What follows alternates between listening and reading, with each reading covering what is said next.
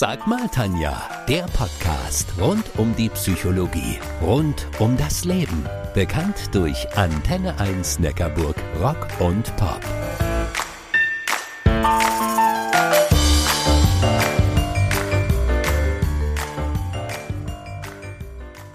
Es in den Wald schallt, so halt es heraus. Oder anders gesagt, der Ton macht die Musik. Mal angenommen, die Art und Weise, wie ihr kommuniziert, wäre einem Musikstil zuzuordnen. Wie klingt ihr? Nach Klassik oder nach Schlager oder doch nach Rock und Pop? Vielleicht spielt ihr ja ein Instrument. Wenn ihr darauf einen Ton erzeugt, dann setzt dieser Ton Luft in Bewegung. Und diese wiederum beginnt zu schwingen.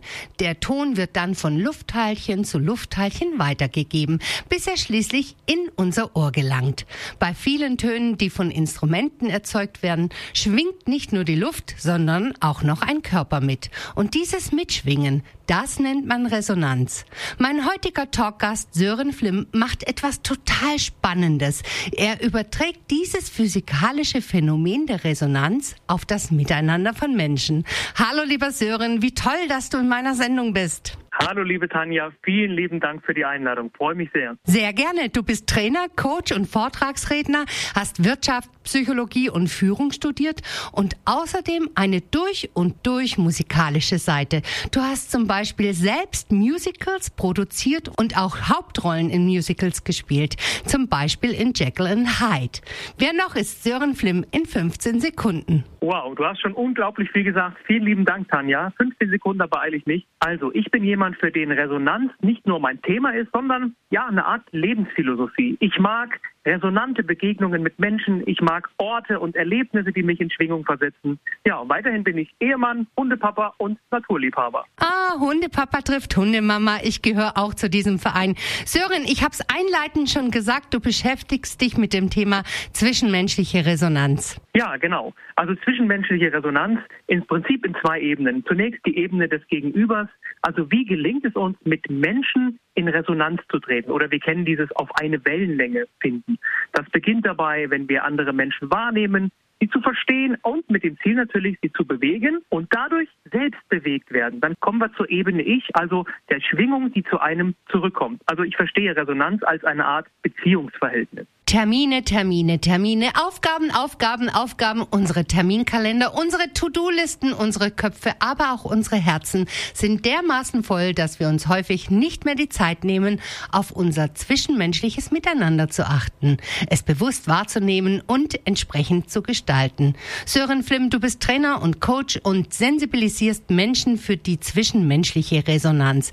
Du sagst, Wer den richtigen Ton bedienen kann, harmoniert mit seinem Gegenüber, versetzt andere Menschen in positive Schwingung. Ganz genau darum geht es. Es geht darum, unser Gegenüber zu erkennen, zu verstehen und zu bewegen. Und oft beginnt das schon bei Wahrnehmung. Denn Resonanz funktioniert eben nicht zwischendurch, Tanja. Im Internet gibt es inzwischen ja zahlreiche Tipps, wie man bewusst bei anderen Menschen einen Widerhall erzeugen kann, um sofort beliebter zu werden. Beim Chef, bei Kollegen, aber auch bei Kunden.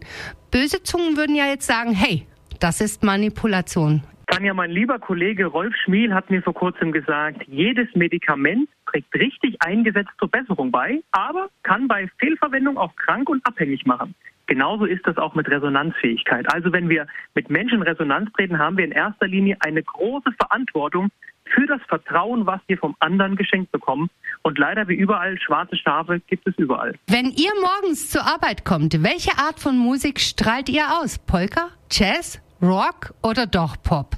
Sören, in deinen Vorträgen fragst du dein Publikum, nach welchem Musikstil sie klingen. Ich würde ja behaupten, dass ich persönlich für manch einen zumindest morgens nach Polka klinge, mittags nach Rock und auch mal nach Pop und abends dann nach Kuschelrock. Und das kann ich total nachvollziehen, liebe Tanja, denn wir tragen alles in uns, denn das ist oft situations- und auch tagesformabhängig. Dennoch gibt es in unserer Persönlichkeit gewisse Schwerpunkte, Überzeugungen für bestimmtes Verhalten. Wie alle Persönlichkeitsmodelle sollte man das weniger dogmatisch, sondern vielmehr ja, als eine Art Selbstreflexion oder auch Inspiration betrachten. Du hast ein eigenes Modell entwickelt, die innere Jukebox. Was hat's denn damit auf sich? Ja, ich möchte mit dem einfachen, plakativen Bild einer Jukebox aufzeigen, dass jeder von uns in seiner, sagen wir, inneren Jukebox verschiedene Platten dabei hat, wo es verschiedene musikalische Schwerpunkte gibt. Also hat jeder seine unterschiedlichen Vorlieben, Schwerpunkte sinnbildlich für unsere Eigenschaften und Wertevorstellungen. Und mir geht es dabei sehr um die Botschaft. Hast du es mit Menschen zu tun, Höre hin, wie der andere klingt und stelle dich auf dein Gegenüber ein, wenn du ihn oder sie bewegen willst. Sören, wie kann man denn die Musik nutzen, um sich mental zu ankern, also sich selbst emotional auszugleichen? Ich bin sicher, das macht der eine oder andere von uns schon bewusst oder sogar auch unbewusst. Denn Musik ist die Resonanzsprache Nummer eins. Musik versetzt uns sofort in Schwingungen. Wir kennen das. Wenn wir einen bestimmten Musiktitel hören, berührt er uns emotional oder inspiriert uns oder bewegt uns, ohne dass wir gezielt darüber nachdenken. Wir kennen das alle aus unserem Alltag, beispielsweise, wenn wir morgens, Montagmorgens voller Energie zur Arbeit fahren, dann legen wir uns noch mal einen Song auf, der uns in dieser Schwingung positiv bestärkt. Monday morning. I don't like Mondays. Ah, nee, lass mal. Mal angenommen, du würdest in eine Kneipe gehen und dort würde noch so eine alte Jukebox stehen. Fasziniert bestaunst du diese Rarität und ein anderer Gast gesellt sich zu dir. Ihr kommt miteinander ins Gespräch. Welcher Person würdest du an dieser Jukebox gerne begegnen und welche Frage würdest du ihr dann stellen? Puh, das ist eine ganz spannende Frage. Ich glaube, ich würde gerne Freddie Mercury begegnen. Und ich würde ihn fragen, woher er damals den Mut hatte, einen Song wie Bohemian Rhapsody zu schreiben und dann noch den festen Glauben daran zu entwickeln, dass es zum Erfolg wird. Und es ist einer geworden. Lieber Sören, wir sind leider schon am Ende angekommen. Vielen lieben Dank, dass du dabei gewesen bist. Sehr, sehr gerne. Danke für die Einladung, Tanja.